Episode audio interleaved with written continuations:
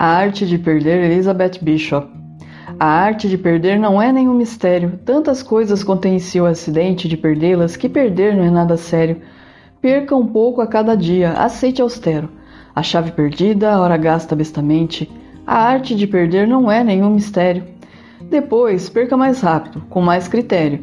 Lugares, nomes, a escala subsequente da viagem não feita. Nada disso é sério.